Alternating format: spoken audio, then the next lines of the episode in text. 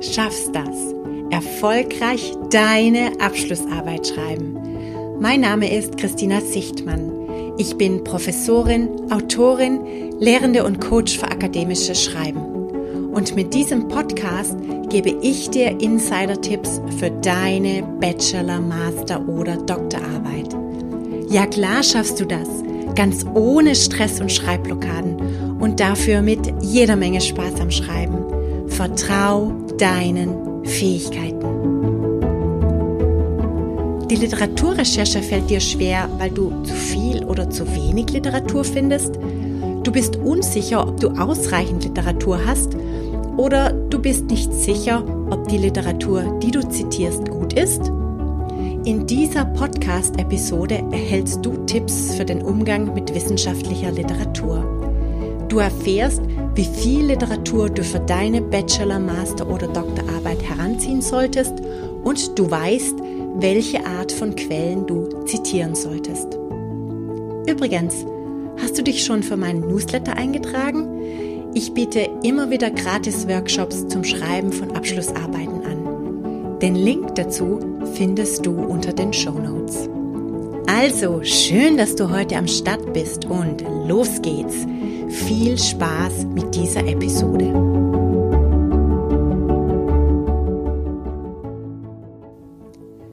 Die allermeisten Fragen werden mir in meiner täglichen Arbeit zur Literatur gestellt. Üblicherweise haben Studierende zwei Grundprobleme. Ein Teil der Studierenden beklagt, ich finde so viel Literatur und weiß überhaupt nicht, wie ich diesen ganzen Berg lesen und verarbeiten soll. Und ein anderer Teil beschwert sich, ich finde überhaupt keine Literatur zu dem Thema. Wenn du zur ersten Gruppe gehörst, also einen riesen Berg an Literatur zu deinem Thema findest, dann hast du vielleicht dein Thema bzw. deine Forschungsfrage noch nicht genau abgesteckt.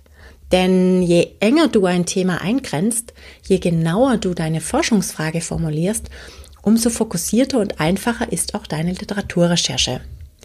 Wenn du genau weißt, um was es in deiner Arbeit geht, dann kannst du viel schneller einschätzen, ob eine Quelle für deine Arbeit brauchbar ist oder nicht. Wenn du also vor dem Problem stehst, nicht zu wissen, wie du mit diesem Berg von Literatur umgehen sollst, dann empfehle ich dir, noch einmal zu deiner Forschungsfrage zurückzugehen und dir zu überlegen, ob sie wirklich schon ausreichend spezifiziert ist. Wenn du scheinbar zu wenig Literatur zu deinem Thema findest, dann kann es sein, dass der Fokus deiner Literaturrecherche bislang zu eng ist. Es kann sein, dass es zu deinem Thema wenig Literatur gibt. Dann Glückwunsch, denn das ist erst einmal ein gutes Zeichen denn dann schließt deine Arbeit eine wichtige Forschungslücke. Dann weite deine Literaturrecherche auf verwandte Gebiete aus und versuch Analogien zu ziehen. Meist hilft es auch, andere Keywords bei der Literaturrecherche zu verwenden. Beispielsweise kam kürzlich eine Studierende zu mir ins Coaching, die erforschen wollte, wie sich eine Übernahme durch ein anderes Unternehmen auf die Marke des übernommenen Unternehmens auswirkt. Und sie hatte ihre Literaturrecherche bis dato auf eben diesen Fall beschränkt. Und ihre Ausbeute war ziemlich dürftig. Sie hat mich gefragt, Christina, was mache ich denn? Ich finde kaum Literatur. Dann haben wir gemeinsam Analogien entwickelt und überlegt, in welchen Kontexten ähnliche Phänomene auftauchen könnten. Also in welchen Situationen ist es wichtig zu schauen, welche Effekte eine Unternehmensentscheidung auf die Wahrnehmung einer Marke haben. Und durch diese Analogienbildung ist sie darauf gestoßen, dass ähnliche Fragestellungen bei der Einführung neuer Produkte relevant sind beispielsweise und es jede Menge Literatur zu sogenannten Feedback-Effekten gibt, die sie als Grundlage für ihre Fragestellung nutzen kann. Also wenn du den Eindruck hast, du findest zu wenig Literatur, dann weite deinen Blick aus, suche verwandte Themengebiete und probier mal andere Keywords aus. Ja, das führt uns jetzt zu der Frage, wie viel Literatur sollte ich eigentlich in meiner Arbeit zitieren? Hier gibt es eine Faustregel und zwar eine Quelle pro geschriebener Seite. Und eines der ersten Dinge, die ich mache, wenn ich eine Arbeit korrigiere, ist die Quellen zu zählen. Das ist für mich ein erster Indikator, wie gut die Literaturrecherche bei einer Bachelor- oder Master- oder Doktorarbeit erfolgt ist. Wenn du also 30 Seiten Text schreibst, dann solltest du mindestens 30 Quellen zitieren. Und wenn du 80 Seiten schreibst, dann sollten sich mindestens 80 Quellen im Literaturverzeichnis finden. Mehr ist natürlich immer besser. Wenn es aber übertrieben viele Quellen sind, dann stelle ich in Frage, ob der oder die Studierende die Quellen wirklich alle gelesen hat. Das ist dann auch nicht mehr glaubwürdig. Mit der Quantität und vor allem auch der Qualität der zitierten Quellen signalisierst du die Qualität deiner Arbeit. Denn jede wissenschaftliche Arbeit steht im Kontext der Literatur. Du baust auf existierendem Wissen auf und verfolgst das Ziel, die bisherige Literatur um einen wichtigen Aspekt zu erweitern.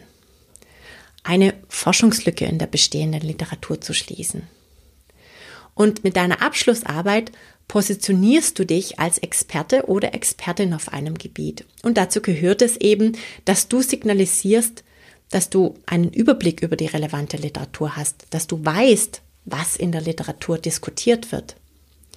Du zeigst also mit den zitierten Quellen, wie sorgfältig und kompetent du gearbeitet hast. Wenden wir uns nun jetzt mal zu den verschiedenen Quellen zu, die du potenziell zitieren kannst.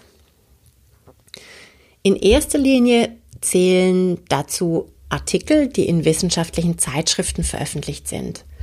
Im Fachjargon sprechen wir Wissenschaftler von Paper, die in Journals veröffentlicht sind.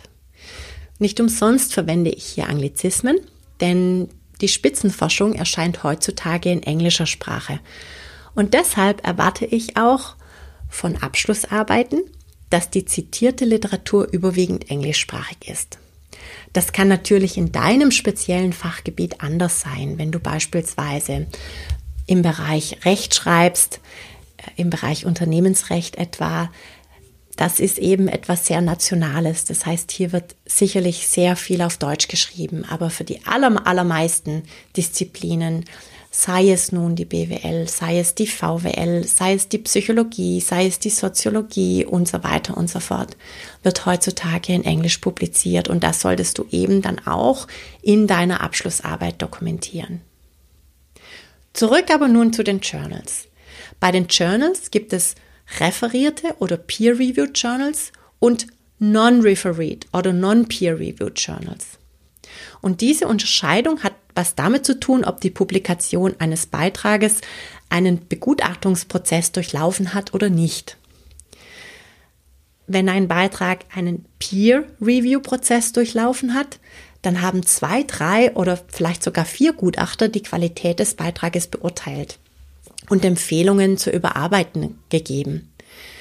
Es wurde also durch mehrere Experten geprüft, ob eine Forschungsfrage eine wichtige Forschungslücke tangiert die Forschung einen wichtigen Erkenntnisbeitrag liefert und die Autoren methodisch und analytisch und auch theoretisch sorgfältig vorgegangen sind.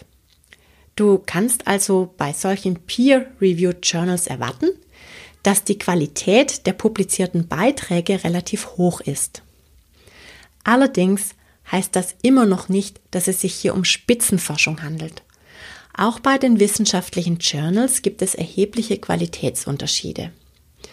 Etablierte Wissenschaftler wissen in der Regel, welche Journals als Top-Journals auf ihrem Gebiet einzuordnen sind. Du als Anfänger musst das erst einmal herausfinden. Ich habe dazu auch einen Blogbeitrag geschrieben, den ich hier in den Shownotes verlinke, wie du einordnen kannst, was in deiner Disziplin als Top-Journal gilt. Die Beiträge, die in Non-Referee Journals erschienen sind, sind durch die Herausgeber einer Zeitschrift ausgewählt. Und diese Herausgeber verfügen in der Regel über große inhaltliche Kompetenz und selektieren Beiträge, die aus ihrer Sicht besonders relevant und aktuell sind. Du kannst also auch darauf vertrauen, dass es sich um gute Beiträge handelt. Allerdings nicht so gut als wenn ein Beitrag mehrere Begutachtungsrunden durchläuft. Und du darfst nicht vergessen, dass natürlich auch hier eine gewisse Vetterleswirtschaft besteht. Das heißt, das Netzwerk und die persönlichen Beziehungen bestimmen oft, ob ein Beitrag veröffentlicht wird oder nicht. Thema Bücher. Natürlich sind Bücher auch wichtige Quellen für deine Abschlussarbeit. Dazu zählen Lehrbücher, aber auch Sammel- oder Herausgeberbände, in denen verschiedene Autoren publizieren. Bücher und Buchbeiträge unterliegen in der Regel nicht einem harten Begutachtungsprozess. Die Autoren sind eingeladen, etwas zu schreiben und die Beiträge werden nicht auf Herz und Nieren geprüft. Das bedeutet jetzt nicht, dass alle Bücher und Buchbeiträge qualitativ schlechter sind. Du solltest aber im Kopf behalten, dass diese Arbeiten in der Regel nicht durch sehr viele Feedbackschleifen gehen. Bücher zählen leider nicht viel für die Reputation eines Wissenschaftlers. Und deshalb veröffentlichen Wissenschaftler häufig nicht die besten Arbeiten in Büchern. Bücher haben auch eher das Ziel, Wissen zu verbreiten. Es geht also weniger darum, Wissen zu generieren, wie das in Journals der Fall ist. Bücher bilden daher aber eine wichtige Quelle, wenn du dir einen schnellen Überblick über ein Thema verschaffen willst. Sie sind sehr hilfreich, wenn du dich in ein Thema einliest, also insbesondere zu Beginn deiner Abschlussarbeit. Und du kannst die Bibliografien von den Büchern dazu nutzen, Hinweise für weitere führende Quellen oder auch Autoren, die sich mit einem Themenfeld auseinandersetzen, zu finden. Neben Journalartikel und Büchern gibt es natürlich noch andere Quellen, zum Beispiel praxisorientierte Zeitschriften, Internetquellen, praxisorientierte Berichte und Studien, also zum Beispiel Beratungsunternehmen stellen häufig sehr interessante Studien zur Verfügung. Sie machen das hauptsächlich natürlich auch, um Kunden zu akquirieren. Aber du findest hier sehr viel über sehr aktuelle Themen. Zeitungen sind beispielsweise auch gute Quellen. Und in allen diesen Quellen werden relevante Themen oft sehr praxisorientiert und praxisnah dargestellt. Also da berichten etwa Praktiker von ihren Erfahrungen oder Best Practices oder Wissenschaftler bereiten Wissen praxisorientiert auf. Mit diesen Quellen solltest du eher spärlich umgehen, denn sie entsprechen nicht immer oder überwiegenderweise sogar nicht wissenschaftlichen Kriterien. Und ich beobachte auch häufiger, dass in studentischen Arbeiten klassische Lehrinhalte wie beispielsweise die Bedürfnispyramide von Maslow oder die BCG-Matrix dargestellt werden. Und dann bin ich ziemlich überrascht über die Quelle, äh, denn dort wird dann eine Webseite als Quelle angegeben. Und das ist sehr unprofessionell und sollte dir nicht passieren. Ich nutze solche Quellen wie Zeitungsartikel oder Webseiten in meinen Arbeiten strategisch. Es gibt verschiedene Stellen in deiner Arbeit, wo so etwas sehr, sehr gut passt. Beispielsweise in der Einleitung deiner Arbeit, um die Praxisrelevanz eines Themas zu zeigen. Ich zitiere beispielsweise Titel von Zeitungsartikels oder zeige, dass verschiedene Medien über Phänomene berichten. Und somit signalisiere ich, dass ich ein aktuelles Thema bearbeite, das auf großes, breites Medieninteresse stößt. Auch um die aktuellsten Statistiken zu zitieren, greife ich häufig auf Internetquellen zurück, etwa auf Studien von Unternehmensberatungen oder Daten, die ich auf den Seiten von der Statistik Austria oder dem Statistischen Bundesamt oder auch Statista finde. Okay, also fassen wir nochmal zusammen, was du für deine Literaturrecherche behalten kannst. Wenn das Ergebnis deiner Literaturrecherche zu viel Literatur ist, deutet das darauf hin, dass du dein Thema noch weiter eingrenzen solltest. Wenn du wenig Literatur findest, dann erweitere deinen Horizont, schau in verwandte Gebiete, ziehe Analogien und verwende andere Keywords. Wie viel Literatur solltest du zitieren? eine Quelle pro geschriebener Seite im Literaturverzeichnis. Und in deinem Literaturverzeichnis sollten überwiegend Beiträge aus Peer-Reviewed Journals vertreten sein, gefolgt von Non-Peer-Reviewed Journals, Bücher, Managementorientierte Zeitschriftenartikel, Zeitungsartikel, Unternehmensberichte, Internetquellen sollten eher spärlich und an passenden Stellen zitiert werden. So, ich hoffe, du bist jetzt inspiriert für deine Literaturrecherche.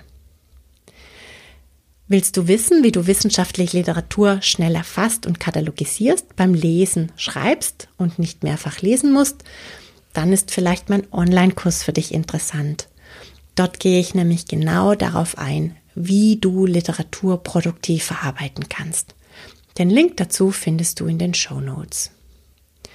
Noch mehr Tipps für deine Abschlussarbeit gibt es auf meiner Webseite sichtmann.de und auf meiner Facebook-Seite Erfolgreich deine Abschlussarbeit schreiben.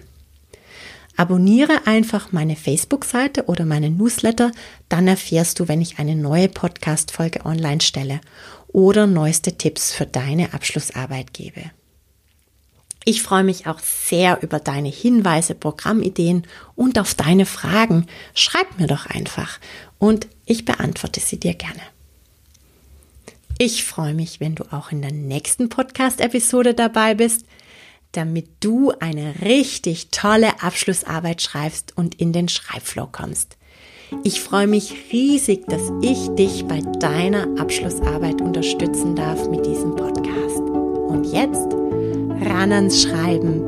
Du schaffst das. Tschüss, Baba und.